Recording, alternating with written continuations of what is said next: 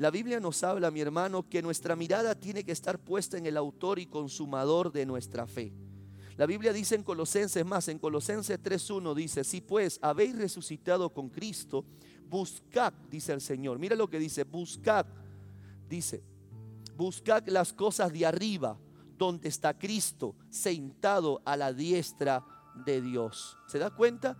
Nuestra mirada no tiene que estar en, lo que está pasando a nuestro alrededor, ni lo que usted puede sentir, sino que su mirada tiene que estar fijada en el autor y consumador de nuestra fe, en Jesucristo, el Hijo de Dios. Por eso que nosotros hablábamos que cuando una persona deja de poner su mirada en el Señor, allí es cuando pierde el enfoque. Y cuando tú comienzas a perder el enfoque, ahí es cuando usted comienza a retroceder.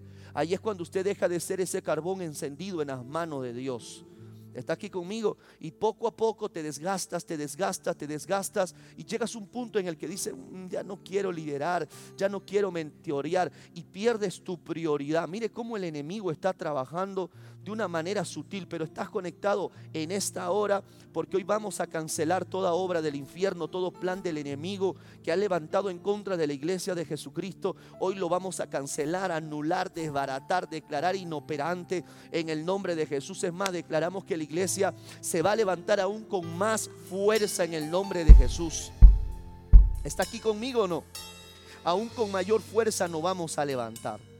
Entonces hablamos acerca de, de la distracción que hace que perdamos el enfoque. Pero otra de las cosas, y ahí quiero empezar el mensaje, otra de las cosas que el enemigo está usando como una estrategia es las desilusiones. Por todo lo que estamos viviendo, hay muchas personas que se han desilusionado. Quiero que vaya conmigo a Proverbios 13, 12. Proverbios capítulo 13, versículo 12. Dígame amén si lo encontró. La Biblia dice que se lee en el nombre del Padre, del Hijo y el Espíritu Santo. La esperanza que es demora, mire, este es tremendo, dice, la esperanza que es que, que se demora es tormento del corazón. Pero árbol de vida es el deseo cumplido. Claro, todos nos sentimos felices cuando algo que tú expectabas se cumple. Te sientes feliz y te sientes contento porque sabes que lo que esperabas ya sucedió. Pero cuando una persona tiene expectativa, cuando está esperando algo y nada pasa y nada sucede, muchas veces terminamos estando en una situación de desilusión. Ahora, todos hemos sido en algún momento desilusionados. Usted desilusionó a alguien o alguien quizás a usted lo desilusionó. Todos hemos sido desilusionados de alguna u otra manera. Por lo tanto, estamos en la misma condición. Ahora, ¿qué es la palabra desilusión? Escuche bien. Y apunte, por favor. Tenga lapicero y papel y comience a apuntar. ¿Qué es la palabra desilusión?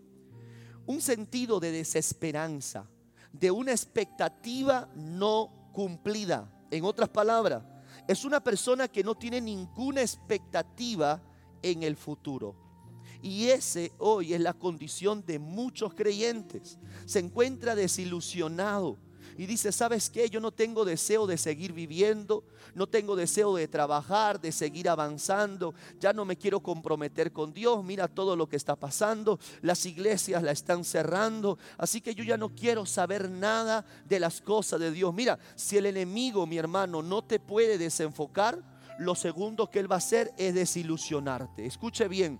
La Biblia dice que el diablo ha descendido con ira sobre la tierra sabiendo que el tiempo le es corto. El enemigo nunca se va a cansar. En el momento que usted, y que Dios lo reprenda en el nombre de Jesús, en el momento que usted se convirtió en el Evangelio, desde ese momento el, enemigo, el diablo se vuelve su enemigo número uno para usted. Y aún a pesar que tú ya saliste del mundo, aún a pesar que salió de condenación a vida eterna, aún a pesar de salir, de salir en la condición en la que usted se encontraba, Él no es que ya ahora dice, ya, me, ya, ya, ya lo perdí, ya, ya no voy a hacer nada. No, mi hermano. La Biblia dice que el diablo anda como león rugiente mirando a quien devorar. Y él anda atrás tuyo de manera sigilosa, esperando un tropiezo, esperando la noche, como dice la Biblia, que el malo viene por la noche para sembrar la cizaña. La noche significa el momento vulnerable, en el momento de vulnerabilidad que el diablo espera para ahí atacarte, para ahí condenarte, para señalarte, para hacerte volver al fango, para hacerte volver al lodo. Por eso que mi hermano, el mensaje de hoy es tan importante para usted, para mí. Porque si el enemigo no llega a desenfocarte, si el enemigo no va a poder de alguna otra manera hacer que pierdas el enfoque, lo segundo que Él va a querer hacer es que te desilusiones. Es que te sientas desilusionado por el líder, que te sientas decepcionado por tu familia, que te sientes desilusionado por el sistema y tú digas, ¿sabes qué? Estoy decepcionado, ya no quiero saber nada de nadie. El pastor Calodavini me llama, el pastor Calodavini me visita, no me, no me manda pero ni un saludo. Mi hermano, usted en este tiempo no tiene que poner su mirada en el hombre. Usted no tiene que poner su mirada en las personas, sino que su mirada tiene que estar fijada en el autor y consumador de la fe. Si usted es parte de este ministerio, usted sabe que yo le he enseñado a usted que usted no puede ser pastor dependiente, usted no puede ser anciano dependiente, usted no puede ser mentor dependiente. En otras palabras, usted no puede depender de un hombre de una mujer, porque viene tiempos tan difíciles, mi hermano, que no solamente no nos vamos a poder ver, todo lo que está pasando, sino que en algún momento se nos va a poder prohibir predicar la palabra por las redes sociales. Entonces, ¿qué va a hacer contigo si ahora mismo te estás desilusionando? Si ahora mismo tú estás pensando retroceder y estás renegando de tu fe, ¿qué te va a esperar en el futuro? Por eso que lo que hoy estamos viviendo solamente es un entrenamiento de lo que ha de venir, pero hay un remanente, hay una iglesia que tiene su mirada en el autor y consumador de la fe hay una iglesia que ha aprendido a armarse, a equiparse con la oración, con la intercesión, con la guerra espiritual, con el poder de la palabra. Hay una iglesia que dice, yo sé que el diablo lo que quiere es que yo me desenfoque. Lo que el diablo quiere es que me desilusione. Pero bendito sea el nombre de Dios, porque yo sé que lo que Dios a mí me ha cumplido, me ha prometido, Él lo va a cumplir. No en mi tiempo, no en tu tiempo, sino en el tiempo del Padre Celestial. Yo no sé cuánto dicen amén en esta hora.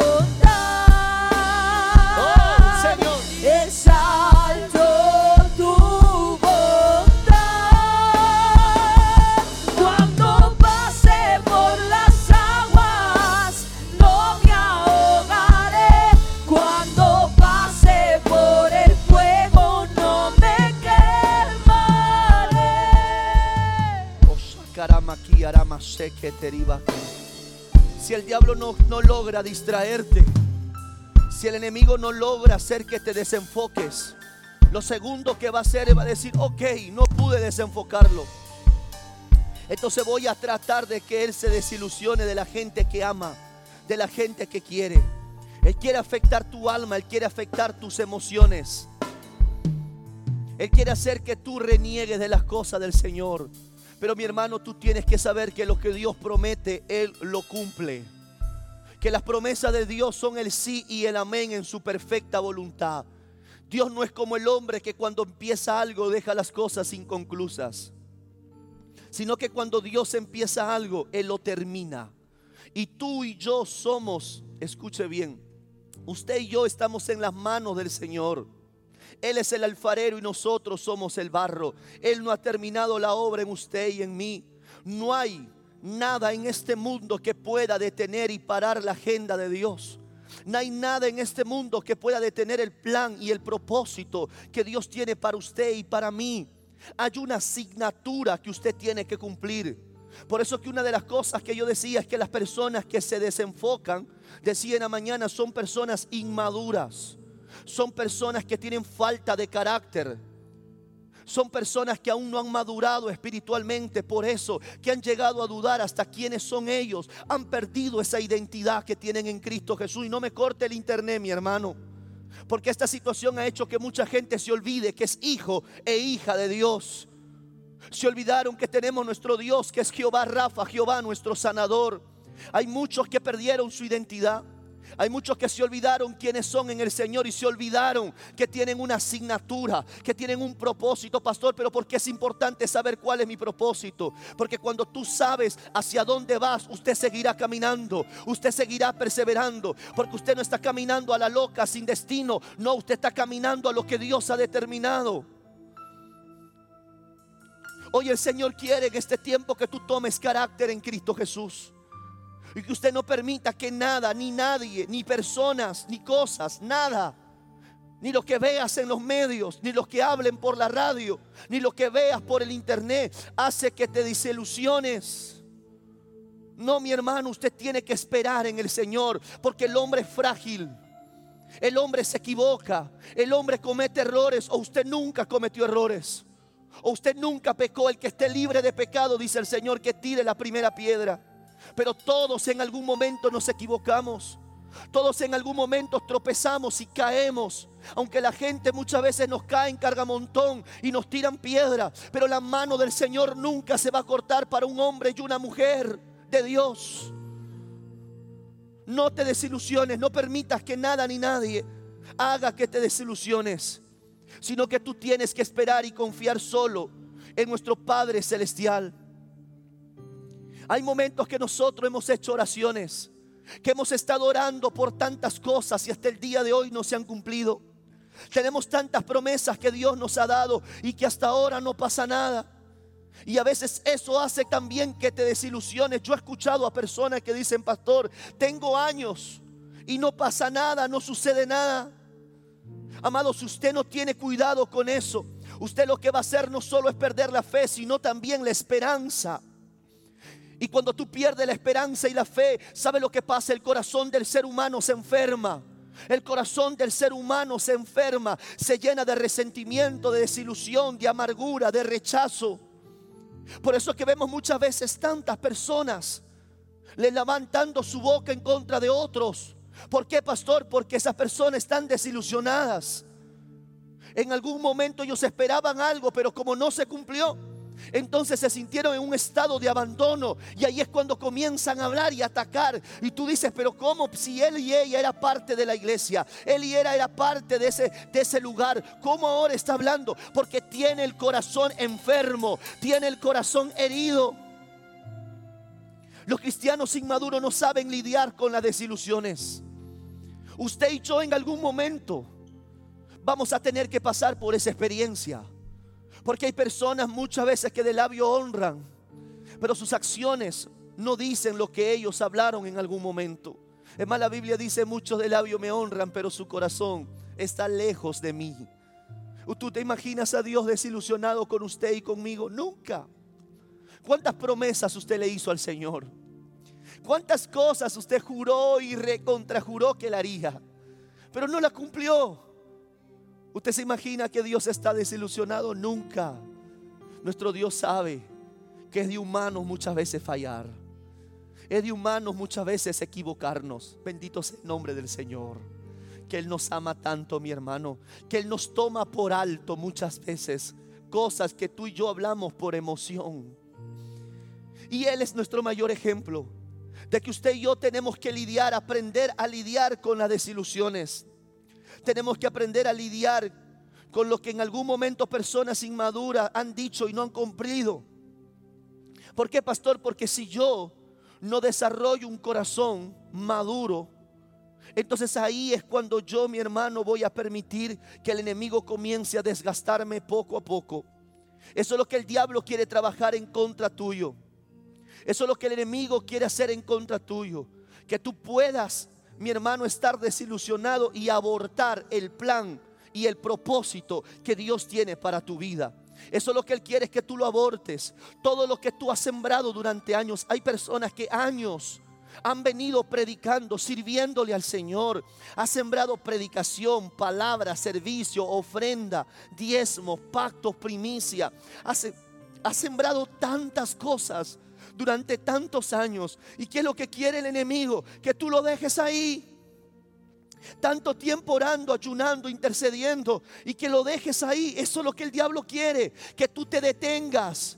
Por eso yo decía también en la mañana de que el enemigo va a usar escuche bien, el desenfoque y también la desilusión, porque Él sabe que tu bendición está a la vuelta de la esquina que la promesa que el Padre te dio está a punto de cumplirse. Y como Él sabe que está a punto de cumplirse, Él quiere que tú ya no persevere. Él ya no quiere que tú avance. Él ya no quiere que ores. Él quiere que tú digas, ya me cansé de orar, pastor. Ya no quiero orar, ya no quiero interceder. Yo no veo nada. Mi hermano, tú no puedes detenerte de orar, de interceder. Mira este hombre que tengo más de 20 años en el Evangelio y no dejo de orar, no dejo de ayunar, no dejo de creer que Dios es un Dios que cumple sus promesas y sus pactos.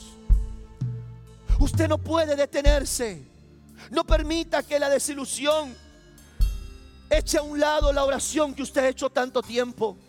Todo lo que usted ha sembrado ha estado sirviendo. Mi hermano, el Señor no es indiferente a todo lo que has venido haciendo.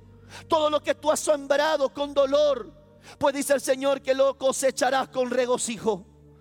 Pero lo importante es que tú sigas perseverando. Es que tú sigas manteniéndote a la brecha y digas, no, yo no voy a ver al hombre. Yo no voy a ver de lo que está pasando a mi alrededor. Yo voy a poner mi mirada en el Señor. Cuando usted experimenta la, desilusión en su vida, usted en algún momento puede volverse vulnerable. Porque ahí es cuando usted le abre puertas al enemigo. Porque el diablo anda buscando gente desenfocada, pero también anda buscando personas desilusionadas.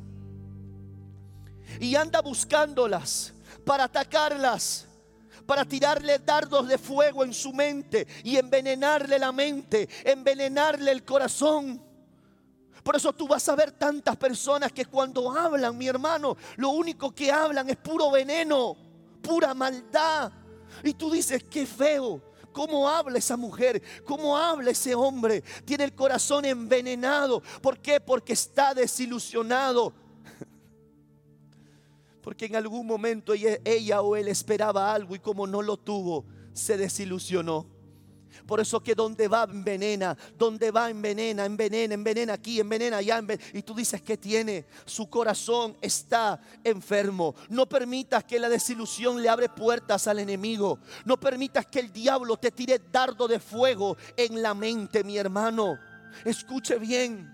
Si, si, tú le abres puerta al enemigo, el enemigo no solo va a enfermar tu corazón, sino que también va a atacar, desmado, tu vida devocional que tienes con Dios. Tu vida espiritual va a ser afectada. Luego tu vida emocional y luego hasta tu propio cuerpo se va a enfermar. Por eso que este mensaje es tan importante en este tiempo. Porque el enemigo te quiere desgastar, desgastar, desgastar. Y llega un momento que te va a quebrar. Porque está escrito que Él quebrantará a los santos del Altísimo. No permitas, mi hermano, que seas quebrantado delante del maligno. El único en que tú y yo tenemos que humillarnos es Jehová Dios de los ejércitos. Solamente delante de Él tenemos que rendirnos. Por eso que es tiempo, mi hermano, que tú te levantes. Que tú te levantes y que tú puedas perdonar esas promesas que te hicieron y no cumplieron. Y digas, sabes que yo lo perdono a mi líder, lo perdono a mi mentor, perdono a papá, perdono a mi mamá, perdono a las personas que me prometieron cosas. Yo los perdono y entiendo que como seres humanos muchas veces cometemos errores. Eso, mi hermano, el perdón va a hacer que tu corazón esté sano, que tu corazón esté limpio. Eso no va a impedir que la presencia de Dios fluya en tu vida. Eso va a hacer que la presencia se mueva, se manifieste de manera gloriosa y poderosa en ti. Ay, papá. Pero el enemigo quiere envenenarte y quiere que en algún momento abortes todo lo que empezaste. Sabes, yo he visto hombres desilusionados con su esposa y terminaron muchas veces divorciados. Hemos visto personas desilusionadas cerrando negocios, cerrando empresas. Hemos visto iglesias cerrándose por gente que se desilusionó de lo que el pastor o la pastora hizo. He visto líderes entregando su servicio porque se desilusionaron. Y eso es lo que quiere el enemigo. Que tú te detengas, que tú te divorcies, que tú digas, no, ya me cansé. ¿Sabes por qué? Porque le has abierto puertas al maligno y te ha tirado tardos de fuego. Eso significa pensamientos pensamientos malos, donde tú digas, no, ya no, ya no, me voy a separar, voy a dejar a mis hijos y hoy estás pensando divorciarte. Ahí es cuando el enemigo dice, ¿sabes para qué sigues ese negocio? Mira de qué te valió hacer esa empresa. Mira cómo te va, nada te va bien. Eso que tú escuchaste, esa voz, ese sueño, esa visión, no fue de Dios. Eso fue tu emoción. Eso es lo que el diablo quiere.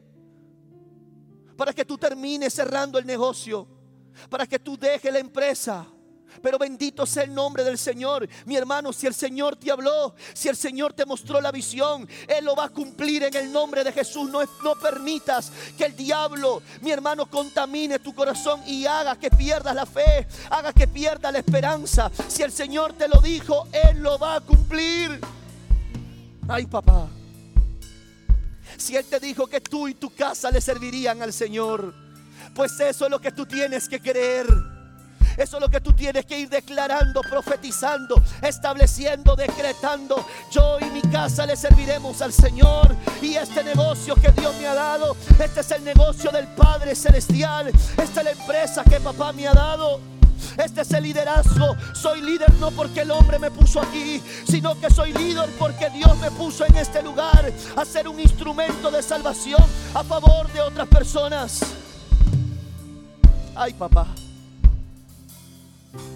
No permitas que el enemigo enferme tu corazón. Hoy tienes que levantarte en guerra. Dice el Señor en Efesios capítulo 6, versículo 16. Y sobre todo, dice el Señor, toma el escudo de la fe con que podáis apagar los dardos de fuego del maligno. No olvides que el Señor te ha armado.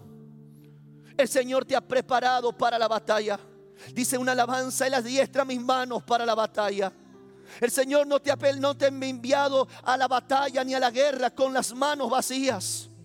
Él te ha dado armas poderosas que no son carnales, sino que son poderosas en Dios para destrucción de toda fortaleza del diablo. Declaramos que toda desilusión, que todo desenfoque no tiene parte ni suerte en contra de nosotros. Porque en el momento que el diablo quiera lanzar esos dardos de fuego, yo me voy a levantar con el escudo de la fe y voy a resistir en el tiempo malo y voy a tomar la espada de la palabra y voy a seguir peleando y voy a seguir batallando y voy a seguir caminando. Porque yo sé y yo sé que Dios sabe y que tú sabes que cuando Dios dice algo, Él lo va a cumplir en el nombre sobre todo nombre, en el nombre poderoso de Jesús de Nazaret.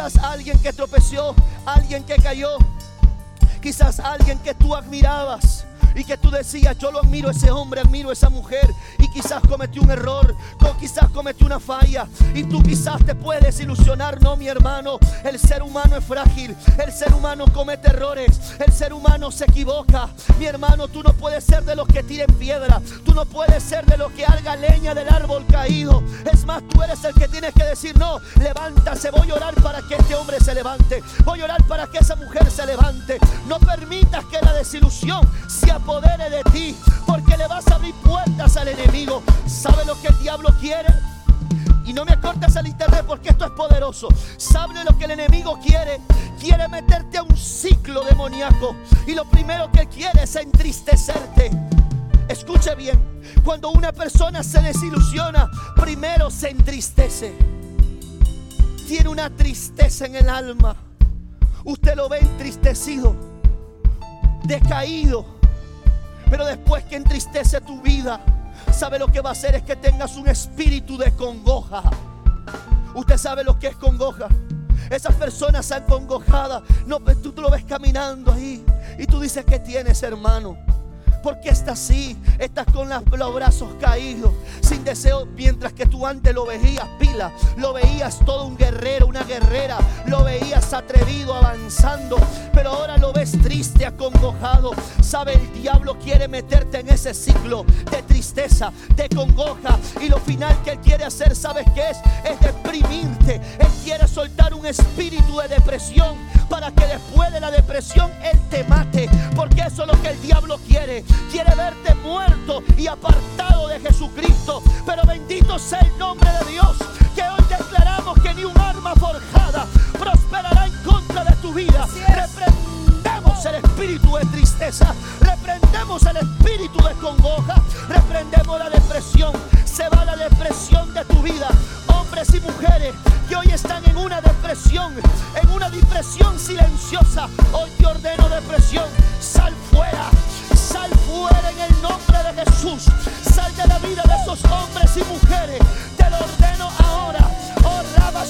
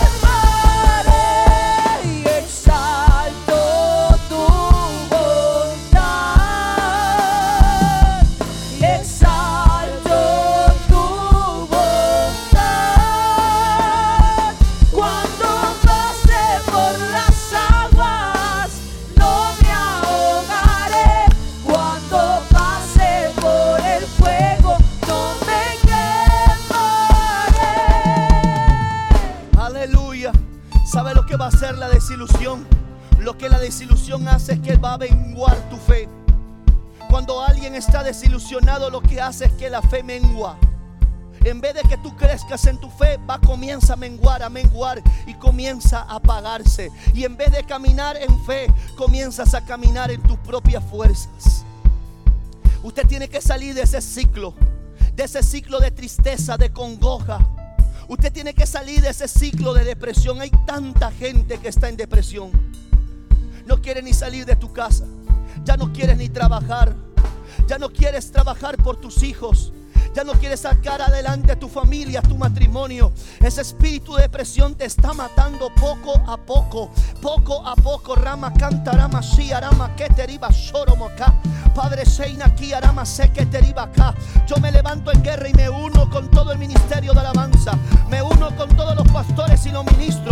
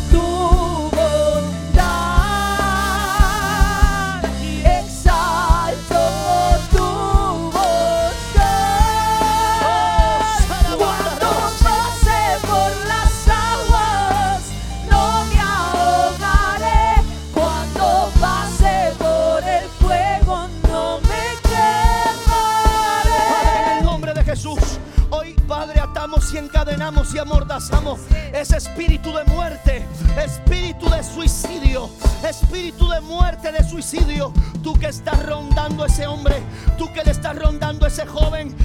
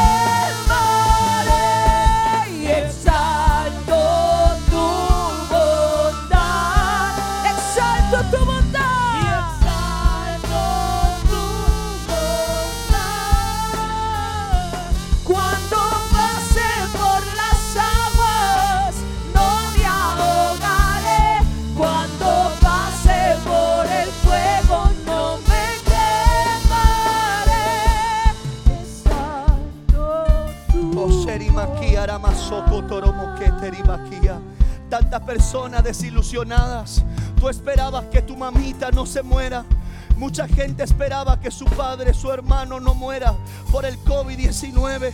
Y en algún momento tú creíste y oraste y dijiste, Señor, yo no quiero que muera mi padre, mi madre. Y quizás tu padre, tu madre partió ante la presencia del Señor. Y desde ese día que partió, te has sentido desilusionado. El Señor me mostraba mucha gente, muchas personas se desilusionaron por la muerte de tu pariente. Yo tengo algo que decirte en esta hora, que para nosotros el vivir es Cristo, amigo, amiga, hermano, hermana. Yo no es que sea indiferente con tu dolor, comparto tu dolor, comparto esa tristeza que sientes de no poder ver a ese ser querido. Yo comparto tu dolor, pero tengo que darte una palabra y tengo que decirte que Jesús es la resurrección y la vida. Y el que esté muerto, aunque esté muerto, un día ha de resucitar y un día ha de vivir, mi hermano. El Señor cuando venga dice la palabra que sonará la última trompeta y que los muertos en Cristo resucitarán primero. Ascenderemos en la nube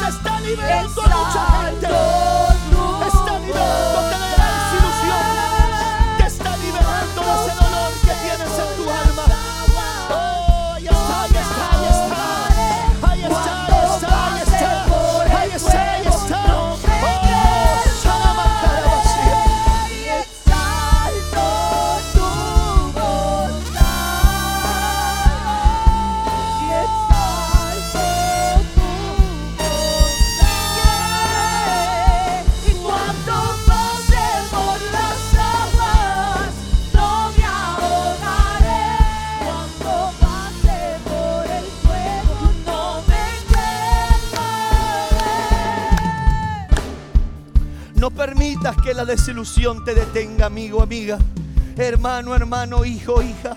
No permitas que la desilusión te detenga, te estanque, te paralice. Mi hermano, ese familiar, hoy es parte de esa nube de testigos. Hoy es parte de esa nube de testigos. Y ahí donde están en eternidad, ellos esperan que usted y yo sigamos su camino. Que sigamos perseverando, sigamos creyendo. Ellos no dejaron de creer hasta el final.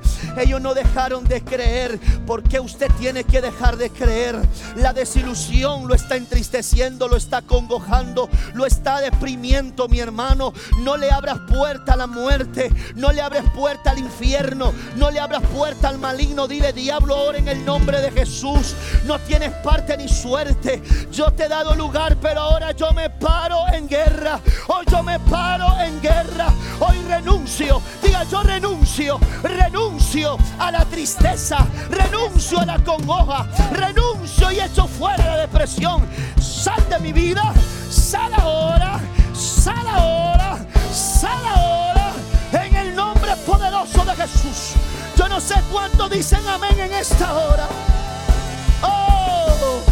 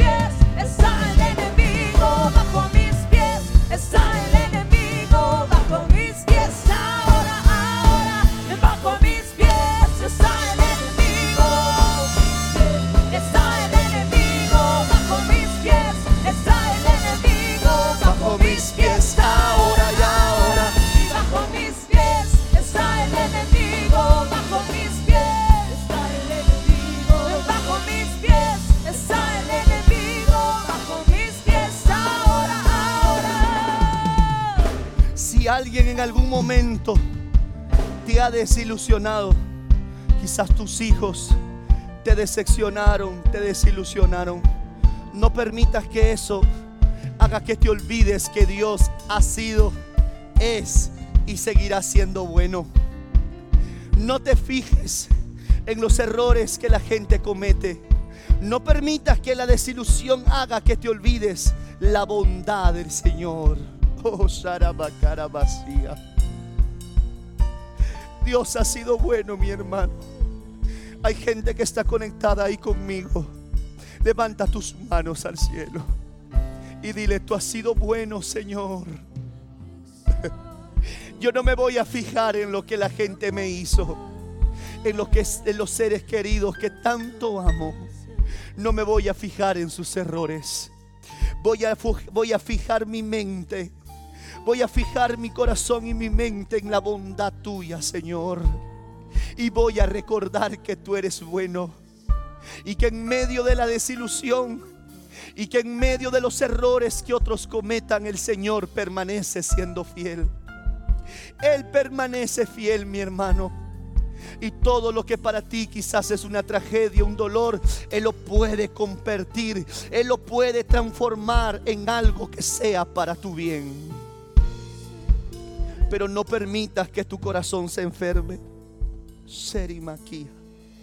Hay una presencia hermosa aquí. Ay, papá. Hay una presencia hermosa. ¿Sabes? Recuerda la bondad del Señor. Recuerda que pasamos por las aguas y no nos ahogamos. Recuerda que tú y yo pasamos por el fuego y no nos quemamos. Recuerda que tú y yo pasamos un día por la sombra, por el valle de la sombra y de la muerte. Y Él estuvo con nosotros. Recuerda que un día nos tiraron a la cisterna. Y tú y yo no nos ahogamos porque la cisterna estaba vacía. Recuerda cuántas veces te vendieron, te difamaron. Y aún a pesar de eso el Señor te guardó. Y así como cumplió el propósito en muchos hombres y mujeres en la Biblia, así Dios lo volverá a hacer en ti. Él lo volverá a hacer una vez más en ti.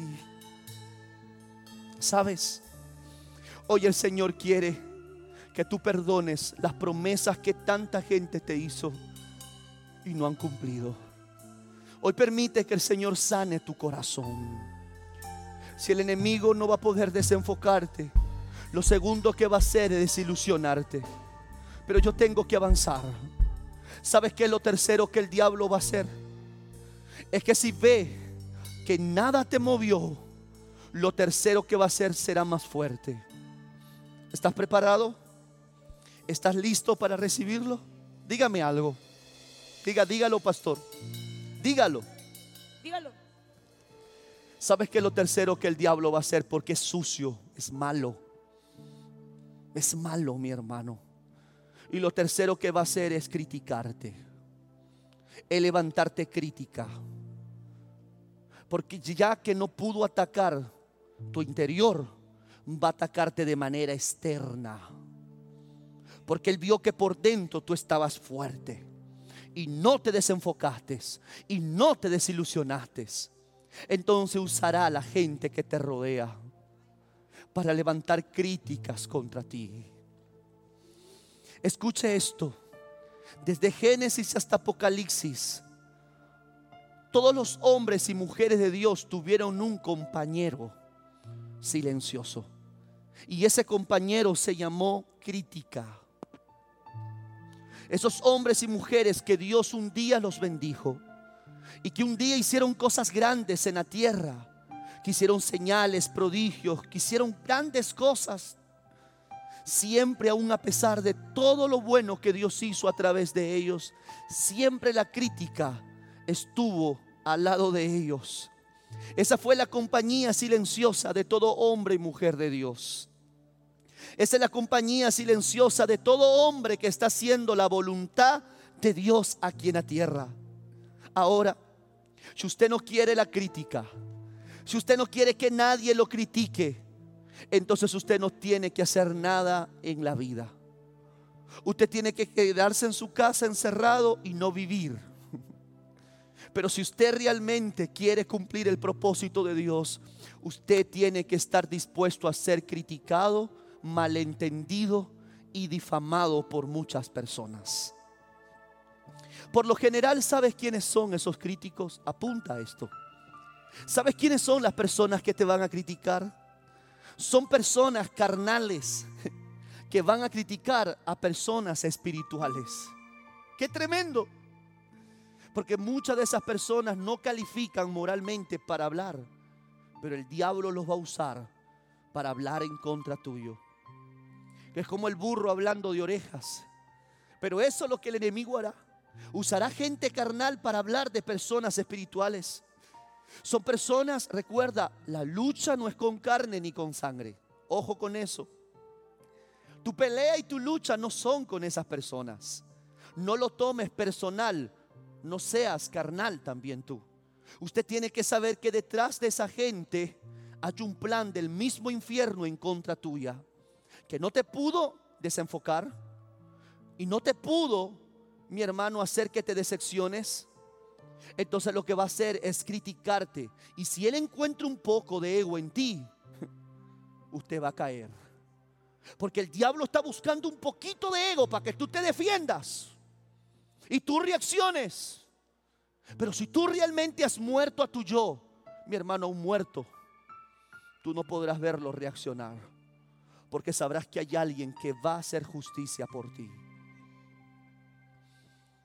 Estas personas que critican están en el mundo y están en la carne. Y tú tienes que saber que tú estás en el Espíritu. Y que tu lucha no es con ellos, sino con los demonios que están detrás de ellos, con los espíritus que están detrás de ellos. Por eso que yo he aceptado que tengo que ser criticado. Yo tuve que aceptar que la crítica será mi compañía silenciosa desde que yo empecé el ministerio. Tuve que entender de que eso siempre estará al lado mío. Por eso que yo acepté y preferí ser criticado por estar haciendo algo, por estar haciendo la voluntad de Dios, antes de ser ignorado por no estar haciendo nada.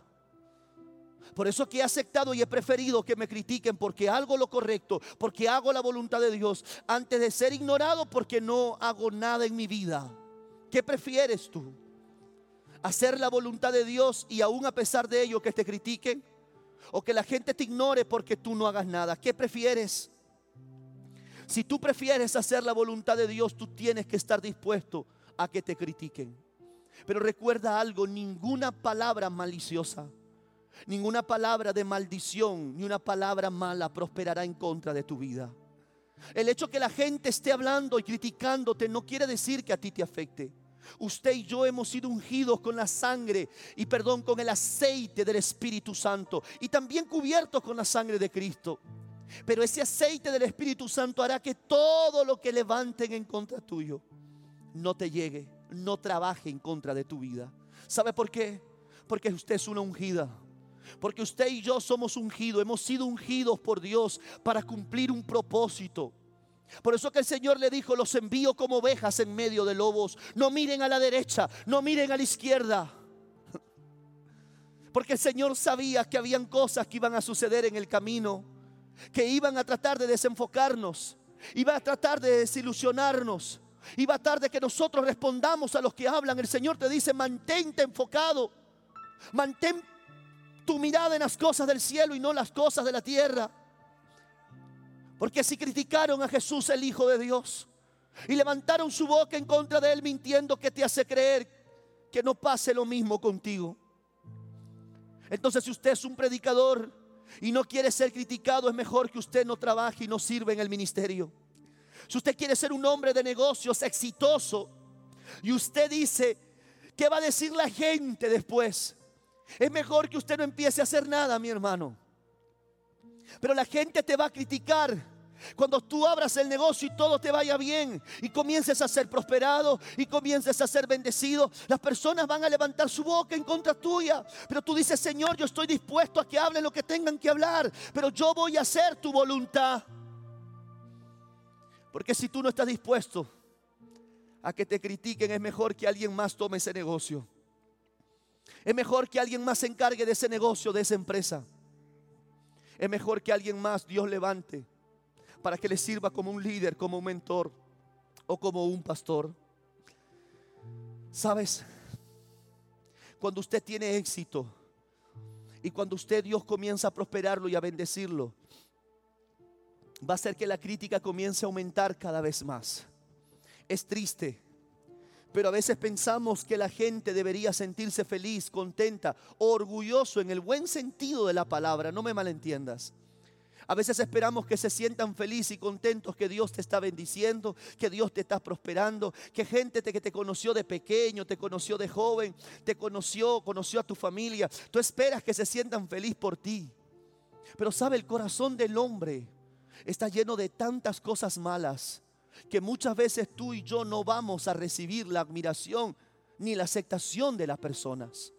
Tú no puedes esperar que la gente te aplauda, te reconozca, que la gente te admire.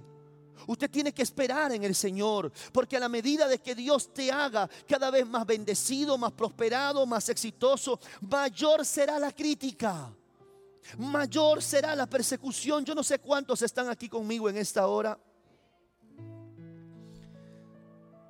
Ay, papá. He visto muchas veces personas que han decaído, que se han detenido y que han retrocedido muchas veces por causa de la crítica. He visto a muchas personas que por la crítica han dicho, sabes que ya no quiero servir, ya no quiero trabajar en la obra del Señor. ¿Por qué, pastor? Porque no, la gente habla mal de mí, mi esposa, mi familia, mis amigos, las personas hablan mal de mí. Y yo no quiero, no quiero servirle al Señor. Mi hermano, usted no puede detenerse. Usted no puede detener el plan que Dios tiene para su vida. Usted tiene que seguir. Mira lo que dice la Biblia en Eclesiastés capítulo 4, versículo 4. Dice el Señor en su palabra, he visto asimismo que toda obra de trabajo, escuche bien, que toda obra de trabajo y toda excelencia de obras despierta la envidia del hombre contra su prójimo. Cuando las personas ven la excelencia en ti, que tú lo que estás haciendo es obra trabajo de excelencia. Mi hermano, esas obras va a despertar la envidia de las personas y va a hacer que comiencen a criticarte de una u otra forma. Usted no se imagina cuánta gente usa este medio para muchas veces criticar. Y dicen, mira, y que la hermana, y que usa pantalón, y que el cabello, y que las luces, y que esto, y que el otro, y por qué danza, y por qué alaba, y por qué grita, y por qué llora. O sea, siempre están viendo lo malo. Para ellos, lo malo obviamente, para ellos, no para nosotros. ¿Por qué, pastor? Porque escuche bien, el trabajo y toda excelencia y toda obra despierta la envidia de los hombres hacia su prójimo. También esto es vanidad, dice el Señor, y aflicción de espíritu. El enemigo muchas veces va a usar la crítica para dos cosas. Apunte esto. Número uno, para detenerlo. Eso es lo que el enemigo quiere hacer. Como sabes que tú vienes a 250 kilómetros por hora y sabe que tú estás acelerado y que nada te para y que dice, mira, ni, ni, ni, ni, ni esto del COVID-19 para esa iglesia. Ni, ni, ni, la cuarentena, ni, ni, ni, todas estas restricciones hace que ese hombre, que ese pastor, que ese ministro, que ese anciano, que esa hija y ese hijo de Dios no se para. El diablo no sabe cómo pararte. Por eso que él va a usar la crítica para detenerte, para poderte parar. Eso es lo que Él quiere, que tú te detengas y ya no estés lo que estás haciendo. ¿Por qué? Porque estás afectando al infierno. Es porque le estás quitando almas al infierno, al diablo. Y estás trayendo esas almas cautivas a la libertad en Cristo Jesús. Por eso que el diablo está preocupado, está desesperado, porque estás corriendo, estás avanzando, estás prosperando, estás avanzando. Y cuando el diablo ve a alguien siendo bendecido, dice, no, no puede ser. Este hombre no puede ser bendecido porque él va a ayudar a la obra de Dios. Él va a sembrar en la iglesia. Y si esa iglesia llega a prosperidad económica, entonces esa iglesia va a crecer, va a crecer, va a crecer y nadie lo va a detener. Pero bendito sea el nombre de Dios, mi hermano, que nada ni una obra del diablo va a hacer que te detenga, no va a hacer que te pares, va a seguir avanzando y le vas a seguir creyendo al Padre Celestial.